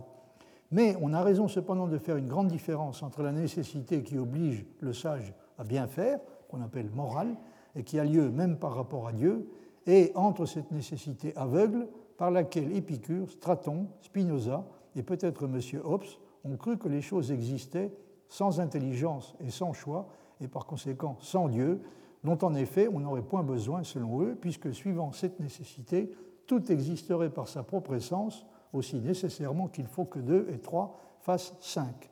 Et cette nécessité est absolue, parce que tout ce qu'elle porte avec elle doit arriver quoi qu'on fasse, au lieu que ce qui arrive par une nécessité hypothétique arrive ensuite de la supposition que ceci ou cela a été prévu ou résolu ou fait par avance, et que la nécessité morale porte une obligation de raison qui a toujours son effet dans le sage. Cette espèce de nécessité est heureuse et souhaitable lorsqu'on est porté par de bonnes raisons à agir comme l'on fait, mais la nécessité aveugle et absolue renverserait la piété et la morale. Et comme vous savez, c'est précisément ce dont Spinoza a été accusé euh, régulièrement, c'est précisément le fait de renverser la piété euh, et la morale. Et euh, la raison de, cela, évidemment, c'est l'impression qu'on a eue que chez lui, toute la nécessité existante se réduisait à une seule et unique forme de, nécessité, c'est-à-dire la nécessité euh, de type euh, mathématique, une nécessité du type de celle de la proposition 2, et 3 font 5, pour, prendre l'exemple de, de, Leibniz. Alors en ce qui concerne Spinoza, bon, Leibniz dit à peu près, à peu près la même chose. Hein. Spinoza veut à peu près, comme un ancien péripatéticien nommé Straton, que tout soit venue de la première cause ou de la nature primitive par une nécessité aveugle et toute géométrique, sans que ce premier principe des choses soit capable de choix, de bonté et d'entendement. Donc ici, euh, Spinoza est accusé euh, pour sa part, en tout état de cause, d'avoir confondu complètement la euh, nécessité, la nécessité que la vie s'appelle brute ou aveugle avec la nécessité morale. Il n'est pas question dans ce passage de la, distinction à faire entre la nécessité hypothétique et la, nécessité absolue, mais il est évident que pour la Spinoza a également ignoré cette, cette distinction, donc son, cas n'est pas pas dans une position tellement meilleure que, que Hobbes à cet égard. Alors on pourrait être tenté de s'imaginer que la, nécessité du fait qu'elle est seulement morale, la nécessité qui gouverne le, monde des esprits, en tout cas, on pourrait s'imaginer que euh, du fait qu'elle euh, est seulement morale et non, pas, et non pas physique, et encore moins logique, on pourrait s'imaginer que cette nécessité est tout compte fait moins rigide et susceptible d'introduire un certain assouplissement dans la conception en principe strictement déterministe que défend Leibniz. J'avais déjà eu l'occasion d'indiquer l'année dernière que c'était, à mon sens, une illusion. Les choses dans le domaine moral sont déterminées selon d'autres principes, d'une autre façon que dans le monde physique, et la différence est aux yeux de Leibniz essentielle. Mais elles ne sont pas moins déterminées pour autant. Robert Adams a raison, euh, à mon sens, de terminer euh, un article sur la nécessité morale chez Leibniz de la manière suivante. Je conclus, dit-il, qu'alors que les choses que Leibniz dit à propos de la nécessité morale s'intègrent à des conceptions très intéressantes sur la manière dont les choix libres sont déterminés et expliqués, il est peu probable qu'elles nous conduisent à une interprétation plus douce de son déterminisme. Donc, euh, ce qui veut dire, c'est que la, notion de la nécessité morale est une notion tout à fait euh, cruciale si on veut comprendre la façon dont Leibniz se représente la nature du choix euh, libre, mais euh, cette, intervention de la nécessité qu'il appelle morale ne change rien à la position rigoureusement déterministe qu'il défend, même en ce qui concerne le, domaine euh, de l'esprit. Donc c'est un article qui s'intitule Nécessité morale, que vous pouvez trouver dans le même recueil que celui dont, est, tiré l'article de Michael Murray que j'ai cité il y, a, il y, a, un instant. Alors c'est une cette question du déterminisme euh, qui, gouverne la succession des événements dans le monde de l'esprit. Donc c'est une question sur laquelle nous aurons l'occasion de revenir par la suite, mais il faut insister dès à présent sur le fait qu'on commettrait euh, une erreur complète si on s'imaginait que pour Leibniz, du fait que le règne de l'esprit est supposé être celui de la liberté, les mouvements de l'esprit, en particulier la succession des pensées qui y ont lieu, peuvent être moins déterminés que les mouvements des corps. Il soutient euh, explicitement le contraire Rien, dit-il, pardon, excusez-moi, c'est le deuxième texte que vous avez sous les yeux, il n'y a pas moins de connexion ou de détermination dans les pensées que dans les mouvements. Oui, il n'y a pas moins de détermination. Il n'y a pas moins de connexion ou de détermination dans les pensées que dans les mouvements, être déterminé étant tout autre chose qu'être forcé ou poussé avec contrainte. là, je me permets d'insister sur ce point parce que c'est vraiment, on pourrait presque dire que c'est l'idée centrale de Leibniz, hein, surtout dans toutes ces discussions. Euh, être déterminé est une chose, être contraint est une chose tout à fait différente. Leibniz refuse catégoriquement d'assimiler ces deux choses. Être déterminé, euh, par exemple, ce que, je, ferai dans un instant ou ce que je dirai dans un instant, est déterminé, ça ne signifie en aucun cas pour Leibniz que c'est quelque chose que je suis contraint, que je vais être contraint de faire, contraint ou forcé, contraint de faire ou forcé à faire. Hein. Donc il n'y a pas moins de connexion ou de détermination dans les pensées que dans les mouvements être déterminé étant tout autre chose qu'être forcé ou poussé avec contrainte, et si nous ne remarquons pas toujours la raison qui nous détermine, ou plutôt par laquelle nous nous déterminons, donc nous sommes déterminés, mais en même temps il est tout à fait possible de dire que nous sommes déterminés, signifie que nous nous déterminons, nous nous déterminons à faire certaines choses. Donc, si nous sommes euh, déterminés, ou plutôt si nous nous déterminons, c'est que nous sommes aussi peu capables, si nous ignorons, hein, si nous ignorons la raison qui nous détermine, ou plutôt celle par laquelle nous nous déterminons, c'est que nous sommes aussi peu capables de nous apercevoir de tout le jeu de notre esprit et de ses pensées, le plus souvent imperceptibles et confuses que nous, le sommes, de démêler toutes les machines que la nature fait jouer dans le corps. On peut presque dire, à la limite, en, forçant un peu le texte, que nous, sommes presque aussi ignorants de la machinerie de l'esprit que nous le sommes de la de la machinerie de la nature. Hein. On peut très bien supposer que les choses se passent d'une façon, entre guillemets, euh, qui a un caractère automatique sur les choses de l'esprit. N'oubliez pas que Leibniz considère dit que l'esprit est une. Euh, la substance spirituelle est une sorte d'automate, hein. c'est un automate spirituel, mais euh, il se trouve que nous avons, une, ignorance peut-être encore plus complète de la façon dont, les choses se passent de ce point de vue dans l'esprit que, euh, que, celle que nous avons de, ce qu'il appelle toutes les machines que la nature fait jouer dans le corps. Hein.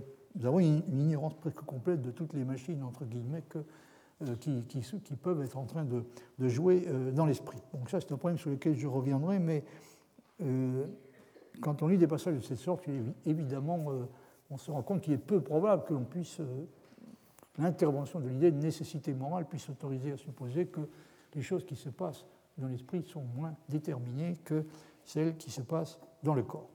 C'est, euh, comme euh, j'ai déjà eu l'occasion de, le souligner, c'est en vertu d'une nécessité morale que Dieu est, si l'on peut dire, contraint, entre guillemets, je dis entre guillemets, parce qu'encore une fois, on vient de voir que l'idée de détermination est une chose, celle de contrainte en est une autre, mais on peut dire qu'en vertu, en mettant le mot entre guillemets, donc euh, il y a une une nécessité morale qui contraint Dieu à choisir dans tous les cas euh, le plus grand bien et donc euh, qui le contraint à créer le meilleur des mondes possibles. Et c'est en vertu du même genre de nécessité, donc d'une nécessité morale, que nous sommes contraints pour notre part de choisir dans tous les cas au moins le plus grand bien apparent, que nous prenons euh, assez souvent malheureusement pour le plus grand bien réel, y compris dans les cas auxquels, dans lesquels il ne l'est pas. Mais cette nécessité, donc la nécessité morale, sur laquelle repose le caractère déterminé de ce que nous ferons, euh, et euh, la possibilité pour quelqu'un qui disposerait de toutes les informations nécessaires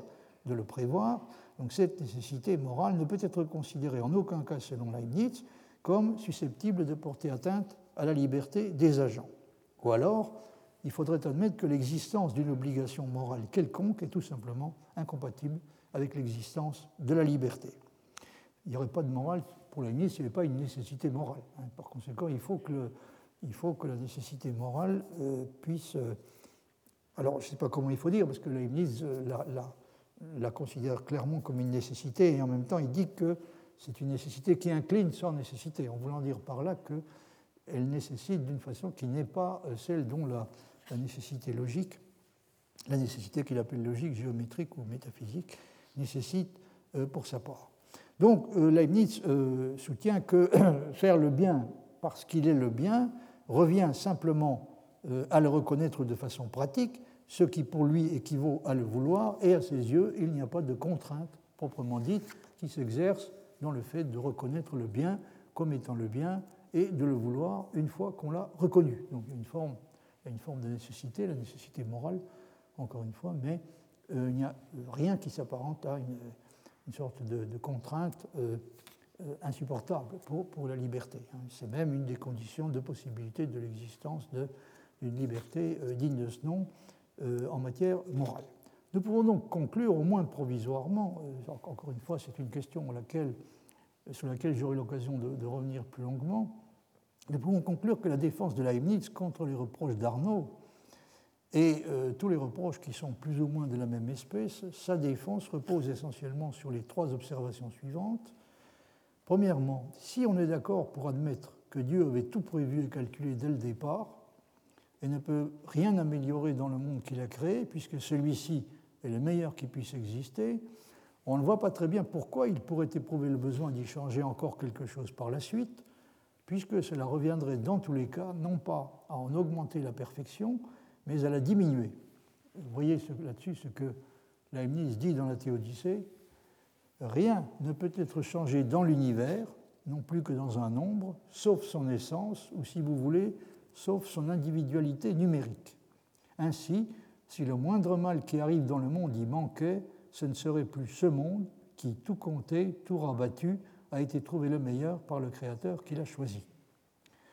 Alors, ça, c'est un texte qui est vraiment très, très caractéristique. Hein. la supposition que fait Leibniz, c'est que euh, ça ne va pas du tout de soi, si vous voulez. Une chose à laquelle Leibniz tient par-dessus tout, c'est l'idée que tout était calculable rigoureusement depuis le début. C'est-à-dire, il, pouvait, il y avait parmi tous les mondes possibles, parmi tous les mondes possibles, plus ou moins, plus ou moins parfaits, il y en a un qui est le meilleur, un et un seul, il aurait pu y en avoir plusieurs qui sont de, un degré de perfection à peu près égal. Il y en a un et un seul. Et à l'intérieur de ce qui caractérise chacun de ces mondes, c'est le fait qu'on peut savoir, il est possible de calculer jusque dans le plus petit détail ce qui, va se passer pour chacun d'entre eux. Hein, sans quoi il n'y aurait eu aucun moyen pour Dieu de déterminer lequel était le meilleur. S'il y avait des, choses imprévisibles, dans l'un ou l'autre de ces mondes, si on ignorait de quelle façon les choses vont tourner à un moment donné, évidemment, euh, il serait impossible de de, savoir avec certitude et de, façon mathématique, puisqu'encore une fois, euh, c'est la conclusion d'un calcul hein, que Dieu a été en mesure d'effectuer, qui était le seul en mesure d'effectuer.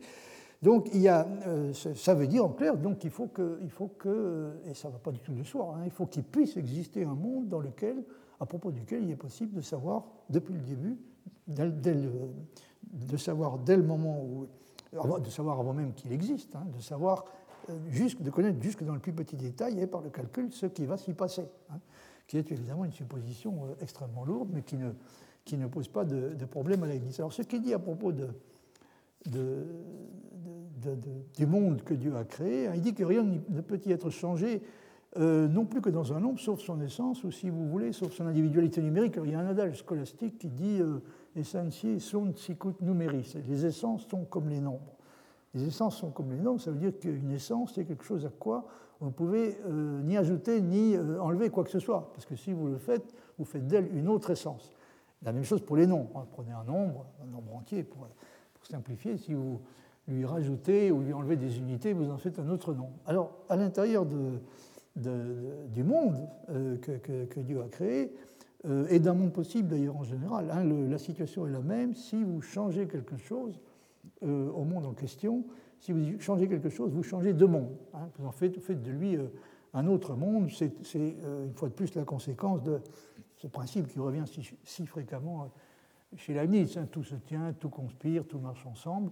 Et par conséquent, ça, amène Leibniz à dire au fond que la seule chose, effectivement, hein, c'est très logique, que la seule chose qu'on peut changer dans un monde, c'est son individualité numérique. On ne peut pas le changer qualitativement. si on le change qualitativement, si on, y introduit le plus petit changement euh, concevable, euh, on, parle déjà, on parle déjà d'un autre monde. Ainsi dit-il, si le moindre mal qui arrive dans le monde, il manquait, ce ne serait plus ce monde. Donc, si, on, avait essayé de le rendre un tout petit peu meilleur, conformément à l'illusion que nous, que nous entretenons, nous croyons toujours que Dieu pouvait mieux faire, mais la réalité, c'est celle qui est indiquée dans la deuxième phrase de ce passage, ainsi le moindre mal qui arrive dans le monde, il manquait, ce ne serait plus ce monde, ce serait un autre monde. Ce serait plus ce monde qui, tout compté, tout rabattu, a été trouvé le meilleur par le Créateur qui l'a choisi. Ça, c'est la première remarque qu'on peut faire. La deuxième remarque, c'est que, par conséquent, ceux qui regrettent que, le Dieu de Leibniz semble, euh, c'est le cas d'Arnaud, hein, ceux qui regrettent que le Dieu de Leibniz semble s'être lié les mains d'une façon inacceptable, qui a pour effet de supprimer sa liberté, commettent l'erreur de raisonner de façon abstraite et sur la base d'une connaissance incomplète, puisqu'il ne semble pas se rendre compte qu'une amélioration locale apparente, qui pourrait sembler à un moment donné souhaitable, peut constituer et constituerait certainement en réalité une diminution de valeur pour l'ensemble. Et il semble oublier en outre que le fait d'accepter les conséquences qui résultent de décisions qui ont été prises librement au départ, ce fait n'a rien à voir avec le fait de se soumettre à une forme de contrainte difficilement supportable. Il peut nous arriver, et il nous arrive parfois, de choisir à un moment donné le moins bon, parce que nous croyons, ce faisant, affirmer notre liberté, et il nous arrive de le faire uniquement pour cette raison, c'est-à-dire pour affirmer notre liberté. Mais, objecte Leibniz, il ne faut pas confondre la liberté avec le caprice, et ce qui est possible dans notre cas est tout à fait inconcevable dans le cas de Dieu. Mais encore une fois, il y a, quelque chose évidemment de, tout à fait très important dans tout ça. Hein. c'est l'idée que à laquelle Leibniz tient particulièrement, qu'il était possible de tout faire d'un seul coup et dès le départ pour le mieux, c'est-à-dire de tout, prévoir dans le moindre détail, euh, c'est-à-dire de produire dès le, départ un ouvrage complètement imperfectible. Si, si l'ouvrage que Dieu a, créé était euh, euh, en lui-même imperfectible, c'est évidemment, ça, ça il n'y a aucune espèce d'imperfection ou d'impuissance dans le fait qu'il ne puisse plus y intervenir. S'il a tout fait pour le mieux dès le début, il n'y a rigoureusement aucune raison pour qu'il éprouve le besoin d'intervenir euh, à nouveau hein, pour, pour, corriger son ouvrage, puisque ça ne pourrait être que pour le, le, rendre plus imparfait. C'est ça la réponse, la réponse à l'objection d'Arnaud. Mais une fois encore, donc j'insiste sur le fait que ça suppose que tout était rigoureusement prévisible et calculable dès le début, jusque dans le plus petit détail. Alors, euh, en terminant, je voudrais euh, revenir euh, pendant quelques minutes sur, sur ce que j'avais commencé à vous dire à propos de, de ce que j'ai un peu perdu de vue depuis un moment. donc, je reviens un instant aux méditations leibniziennes de Sellars. Un problème crucial qui se pose dans toute la discussion, euh, dans toute discussion sur la question qui nous intéresse en ce moment est celui de ce qu'il faut entendre exactement par un concept d'individu ou un concept individuel. Quand Leibniz dit que passer ou ne pas passer le Rubicon, était, euh, ce prédicat était contenu de toute éternité dans le concept individuel de Jules César, qu'est-ce qu'il faut comprendre exactement par le concept euh, d'individu, euh, qui est le concept, en l'occurrence le concept de Jules César. Alors Sellars propose de, caractériser provisoirement le concept individuel d'une substance comme étant le sens du nom propre de Dieu pour cet individu. De les comprendre tout de suite pourquoi. Donc c'est le sens du nom propre de Dieu pour cet individu. Et euh, pour comprendre de quoi il s'agit, il faut se souvenir ici que ce que Frege appelle le sens d'un nom propre, comme par exemple le nom propre Jules César, est une manière d'être donné de l'objet qu'il désigne. C'est de cette façon que Frege caractérise un nom propre. Il dit que, évidemment, un seul et unique même objet peut avoir plusieurs noms propres, il peut être désigné de plusieurs façons différentes par des noms propres, et chacun de ces noms propres correspond à une certaine manière d'être donné de l'objet. Par exemple, la même, euh, le même corps céleste, la planète Vénus, peut être désigné à l'aide de, deux noms propres, l'étoile du matin, l'étoile du soir. Hein. chacun, chacune de ces deux désignations, chacun de ces deux noms propres, il s'agit en, réalité du point de vue technique de deux descriptions définies, mais peu importe, euh, chacune de ces deux désignations euh, d'individus, donc, correspond à une certaine manière d'être donné de l'objet. Et euh, dans le cas de, Jules César, euh, ce que Sellars nous suggère, c'est de considérer le concept individuel de Jules César comme la manière d'être donné de Jules César pour Dieu.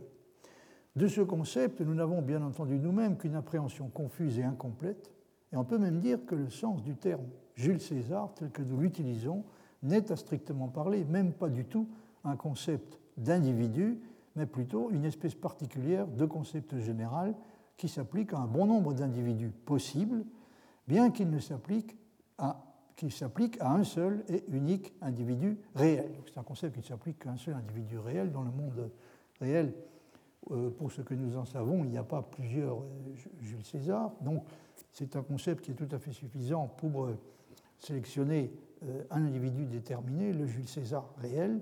Mais euh, si on, voulait être tout à fait strict, euh, on pourrait exiger que euh, ce concept permette, évidemment, permette également de distinguer le Jules César réel de tous les Jules César qui sont en principe possibles, ou qui en tout cas semblent être possibles. Alors, ce qu'on peut dire, c'est que pour Leibniz, les noms que nous utilisons pour des individus comme Jules César ne sont pas réellement des noms, ce sont plutôt une espèce particulière de termes généraux. Ce sont plutôt des noms communs que des noms, que des noms propres, des noms d'individus. Alors la chose importante à propos du concept individuel d'une substance existante est le fait que bien qu'il existe comme concept dans l'entendement divin, ce euh, concept individuel existe aussi in re en tant que la nature de la substance. Donc ce qui correspond dans la substance au concept euh, en tant qu'il est contenu dans l'entendement divin, ce qui correspond à la substance donc est la nature. Et dans la substance, la nature. On peut donc formuler, euh, dit Sellars, l'affirmation qui a tellement choqué Arnaud sous la forme la nature de toute substance individuelle inclut une fois pour toutes tout ce qui peut lui arriver. Donc, si vous considérez que ce qui constitue le pendant dans la substance, dans la substance du concept, dans l'entendement divin, est euh, la nature, ce que Leibniz explique à Arnaud et qui le scandalise si fortement que et ce que Sellars s'exprime en disant que la nature de toute substance individuelle inclut une fois pour toutes tout ce qui peut lui arriver, c'est-à-dire que sa nature inclut son histoire. Hein, si on pourrait résumer les choses sommairement de cette façon-là. Donc l'histoire d'un individu elle-même fait partie de, sa nature, ce qui veut dire qu'il est, est bien que ça puisse sembler facile, on peut imaginer assez facilement un individu donné avec une histoire différente. On peut se demander euh, euh, qu'est-ce que se serait-il passé, quel aurait été le destin de Jules César si au lieu de choisir de passer le Rubicon, il avait pris une décision différente. Eh bien, comme vous savez, pour, peu que vous ayez lu un peu la correspondance de Leibniz avec Arnaud, ça ne peut pas se passer de cette manière chez Leibniz pour la raison que l'histoire individuelle d'un individu est, déterminée euh, elle-même par sa nature, hein, c'est-à-dire euh, essayer de lui, de lui, attribuer une histoire différente ou de spéculer sur une, histoire différente qu'il aurait pu avoir, se demander de quelle façon les choses se seraient passées pour lui si les circonstances avaient été différentes ou s'il avait réagi de manière différente à, euh, aux, circonstances dans lesquelles il s'est trouvé placé. Euh, ben, c'est une façon de raisonner qui est certes légitime, à laquelle nous nous livrons fréquemment, mais qui ne correspond pas à la situation réelle, hein, si on admet que l'histoire même de l'individu est une chose qui résulte déjà de sa nature elle-même. Alors la notion de la nature d'une substance individuelle est évidemment une notion que Leibniz n'a pas inventée et qui avait déjà un passé tout à fait vénérable. Mais il lui a fait subir un changement qui avait un caractère révolutionnaire et que Sellars caractérise de la façon suivante. Voyez ce qu'il dit là-dessus. Leibniz n'était pas le premier à concevoir la nature d'une substance individuelle comme rendant compte de son individualité, il a été cependant le premier à comprendre que l'individualité d'une substance ne peut être comprise qu'en termes d'épisodes dans son histoire, et à en conclure que si la nature d'une substance doit rendre compte de son individualité, elle doit rendre compte d'épisodes, et non pas seulement de capacités, de facultés, de dispositions, toutes en principe répétables, qui étaient traditionnellement connectées à la nature de la chose. Donc, dans la, conception qu'on avait euh, jusqu'alors de, la nature d'un individu, euh, d'une substance individuelle, on incluait effectivement des choses comme des capacités, des facultés, des dispositions, etc. Mais limite, c'est le, premier qui a décidé tout à fait euh, ouvertement d'y inclure aussi tous les épisodes de son histoire. Je disais il y a un instant que, d'une certaine manière, l'histoire d'un individu euh, fait partie de, sa nature. Hein. c'est une partie intégrante de sa nature. Donc on a une conception de la nature qui devient, qui est beaucoup plus étendue, puisque euh, la nature va inclure non pas seulement des caractéristiques qui, sont, euh, qui peuvent être partagées par plusieurs individus, hein, c'est-à-dire des capacités, des facultés, des dispositions, mais également les, toute la série des épisodes précis qui vont arriver à l'individu concerné au cours de son histoire. Si nous entendions par la nature d'un individu, les critères dans les termes desquels nous l'identifions comme étant cet individu, il n'y aurait pas de problème. Mais ce n'est évidemment pas de cette façon-là que nous utilisons l'expression la nature de tel ou tel individu. Nous pouvons par exemple identifier une voiture comme étant la voiture possédée par telle ou telle personne, ça, suffit pour l'identifier, mais la nature de la voiture n'est pas considérée comme étant constituée par le fait d'être possédée par telle ou telle personne. Sa nature n'est pas ce en termes de quoi nous l'identifions, mais plutôt ce qui, si nous le connaissions, nous permettrait d'expliquer pourquoi elle se comporte comme elle le fait dans les circonstances dans lesquelles elle est placée. Une façon simplifiée de décrire ce qu'on appelle la nature de la chose considérée est celle qui consiste à dire que la nature de la substance S est ce qui, si nous le connaissions complètement, nous permettrait de déduire tous les faits qui sont de la forme, je crois que vous avez mis ça euh, par écrit. Donc la nature, c'est ce qui, si nous en avions une connaissance suffisante, nous permettrait de déduire tous les faits qui sont de la forme. Si à un moment, donné, un moment quelconque, S, donc la substance S, devait être impliquée dans un épisode de l'espèce E1, alors elle serait impliquée dans un épisode de l'espèce E2. Ça, c'est le genre de service que nous entendons de l'idée, de, cette idée donc de la nature d'une substance, en l'occurrence d'une substance euh, individuelle euh, S. Par exemple, si nous découvrions que la substance S, l'individu S, dans une certaine occasion, s'est trouvé impliqué dans, dans, dans, un épisode, si, vous avez affaire à un individu, hein, euh, euh, sa nature est supposée, si, euh, si, sa nature inclut comme caractéristique la lâcheté, hein, on peut dire que on obtient du même coup une explication du fait que s'il si, se trouvait à un moment donné, ou s'il s'était trouvé à un moment donné, parce que ça n'avait peut-être jamais arrivé, s'il se trouvait ou s'il s'était trouvé à un moment donné dans, dans une situation dans laquelle euh, il y aurait lieu de manifester du courage, euh, et euh, alors on aurait, si sa nature inclut comme caractéristique la lâcheté, on aurait une explication de, des, raisons pour lesquelles il s'est conduit, il s'est pas conduit de façon courageuse, mais au contraire de façon, de façon lâche. donc ce, ce, que nous, ce, que nous, attendons de, du concept de la nature, c'est que il nous permet d'expliquer, nous permet d'expliquer le fait qu'un individu qui se trouvait à un moment donné dans un épisode de l'espèce E1 euh, s'est trouvé, euh, de l'espèce E1 s'est trouvé également impliqué, s'est trouvé simultanément ou peu de temps après impliqué également dans un épisode de l'espèce E2. Alors on peut dans ces conditions décrire le, le bouleversement que Leibniz introduit dans la conception classique de la nature de la substance individuelle en disant que dans la conception qu'il propose, la nature de la substance individuelle doit fournir non seulement, comme il était censé le faire jusqu'à présent, les propositions hypothétiques générales, donc ça les propositions du type si à un moment donné quelconque euh, S devait être impliqué dans un épisode de l'espèce E1, alors elle serait impliquée, cette substance serait impliquée dans un épisode de l'espèce E2. Donc on attend de du concept de, la nature, on attend de la nature de la substance individuelle qu'elle nous fournisse non seulement toutes ces, toute cette série de propositions hypothétiques générales, mais également les prémices épisodiques, ce qui est évidemment beaucoup plus demandé. Autrement dit, on doit pouvoir déduire de la nature de Jules César, si on a une connaissance suffisante de celle-ci, non seulement que s'il se trouve placé dans des circonstances données, il fera le choix qui consiste à passer le Rubicon, mais également qu'il se trouvera placé au moment considéré dans les circonstances en question.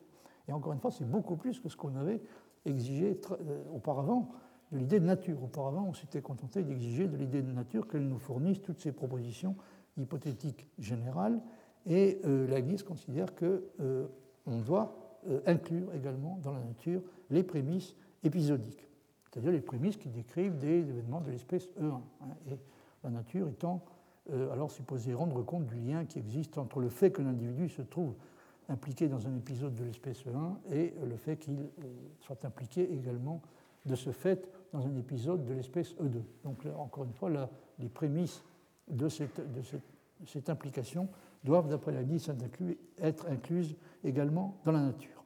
Alors c'est donc une façon euh, inhabituelle de considérer les choses, en tout cas inhabituelle jusqu'à jusqu'à cette époque-là. Et c'est là note qu'une nature comprise de cette façon, donc de la façon que je viens d'indiquer, serait en termes hegeliens un ensemble de syllogismes in re. Alors la référence qui est faite à Hegel est expliquée dans une note voyez ce que dit Sellars. Hegel a bien fait de souligner que le concept central du rationalisme traditionnel était celui de syllogisme in re, donc syllogisme réel. Hein. Il a vu également que l'argument in re, qui d'après un rationalisme qui va au fond des choses, a comme conclusion la réalité de cet ordre naturel plutôt qu'un autre, à plus forte raison la réalité d'un ordre naturel quelconque. Donc euh, cet argument in re ne peut pas être lui-même syllogistique dans sa forme. Bon, je passe sur ce que ça veut dire euh, Exactement, je voulais juste éclairer un petit peu au passage donc, cette idée de, syllogisme in-re. Et euh, pour le faire, bon, j'ai reproduit un passage qui est tiré du livre de Charles Taylor sur Hegel, dans lequel il dit, à propos de Hegel, hein, tout est syllogisme parce que la réalité sous-jacente est en dernier ressort telle qu'elle ne peut être comprise que comme une triplicité de termes, dont l'un est l'unité du tout, alors que les deux autres représentent la réalité de ce tout comme séparé en deux termes opposés et cependant mutuellement dépendants qui ensemble comme totalité constituent le tout. En fait, il est plus vrai de dire que tout est un système de trois syllogismes où tout ce qui est wirklich, qui reflète proprement le concept. Donc, le, le Taylor fait simplement euh, ici allusion au fait que euh, du point de vue de, Hegel, euh, on ne peut comprendre la nature réelle du syllogisme qu'à la condition de l'interpréter de façon ontologique. Hein, ce, que, suggère l'idée de syllogisme in re, c'est-à-dire que la vraie théorie du syllogisme ne peut donc pas être la logique formelle. D'après Hegel, ce doit être une théorie du syllogisme in une théorie du syllogisme réel. Alors, je n'insiste pas sur ce point, je voudrais simplement euh, dire, en terminant pour aujourd'hui, que les propositions hypothétique dont l'ensemble peut être considérée comme représentant ce qu'on appelle la nature de la substance S, ces propositions hypothétiques doivent être considérées comme des hypothétiques irréelles, ou comme on dit aussi des hypothétiques contrefactuelles. La nature de l'individu, par exemple, est ce qui est supposé rendre compte non seulement de la façon dont il se conduira si telles ou telles circonstances sont réalisées, mais également de la façon dont il se conduirait si elles l'étaient, alors qu'elles ne le seront peut-être jamais, du moins dans la façon euh, euh, usuelle de considérer les choses. Si la nature d'un individu contient par exemple un trait de caractère qui peut être désigné comme une propension à la lâcheté, c'est l'exemple que je prenais, euh, que j'évoquais il y a un instant. Donc si sa nature contient un trait de caractère qui peut être considéré comme une propension à la lâcheté, et si on représente par E1 de S le fait pour la substance individuelle considérée d'être impliquée à tel ou tel moment et à tel ou tel endroit dans un épisode qui comporte un danger important, et par E2 de S le fait d'être impliquée dans un épisode où elle se montre sans courage, alors sa nature est ce qui permet d'affirmer, entre autres choses, la proposition conditionnelle E1 de S, c'est-à-dire si S est impliqué dans un épisode euh, du type E1, c'est-à-dire un épisode dans lequel euh, il y a euh, un danger, alors E2 de S, elle, se conduira de façon, elle se conduira sans courage. Je, vous ai mis ça par écrit. Donc, Sellars caractérise la nouveauté décisive qui est introduite sur ce point par Leibniz, et ça résume assez bien le, le, genre d'innovation que euh, Leibniz, euh, effectivement une innovation très importante, le genre d'innovation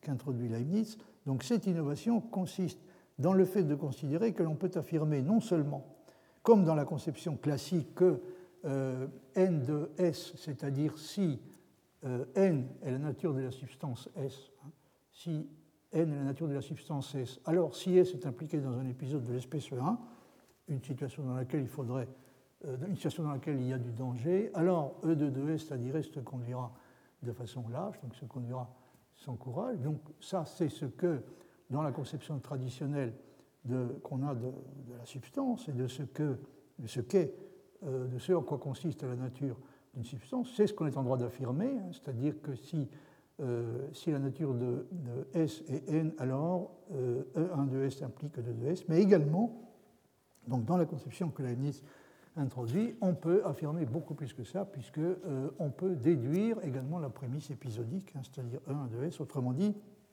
on peut affirmer non seulement la proposition N de S implique E1 de S implique E2 de S, mais on peut également affirmer la proposition N de S si euh, n est la nature de S, alors E1 de S, c'est-à-dire, dans le cas qui nous intéresse, euh, euh, S, la substance S sera impliquée dans une situation où il faudrait montrer du courage, hein, dans une situation qui comporte un danger et où elle, pourrait montrer du courage si elle était courageuse, puisqu'elle ne l'est pas, elle ne, le fera pas. Donc, le point important, donc, c'est que dans, dans ce, changement introduit et celui-là, c'est qu'on euh, a une conception apparemment en fait, radicalement nouvelle hein, de ce en quoi consiste exactement la nature d'un individu qui, euh, consiste à y inclure non seulement euh, les capacités, les facultés, les dispositions qui permettent de, formuler des propositions conditionnelles du type si il se trouve dans telle ou telle situation, alors il se conduira de telle ou telle manière,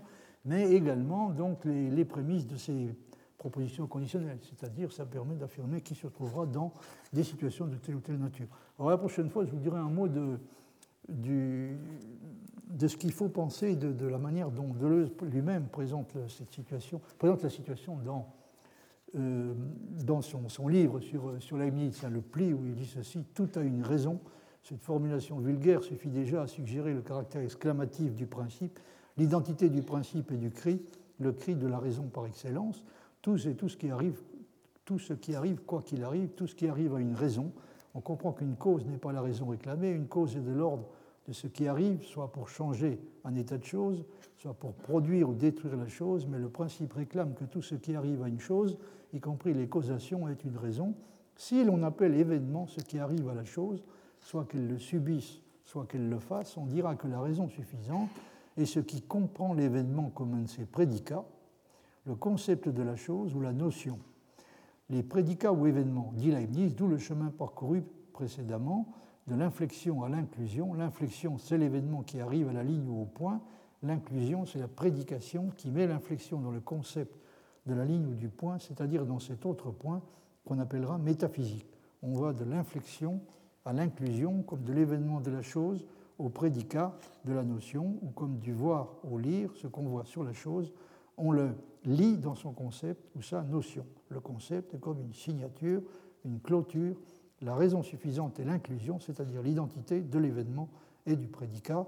La raison suffisante s'énonce tout à un concept, et là, pour formulation métaphysique, toute prédication a un fondement dans la nature des choses, et pour formulation logique, tout prédicat est dans le sujet, le sujet ou la nature des choses étant la notion, le concept de la chose.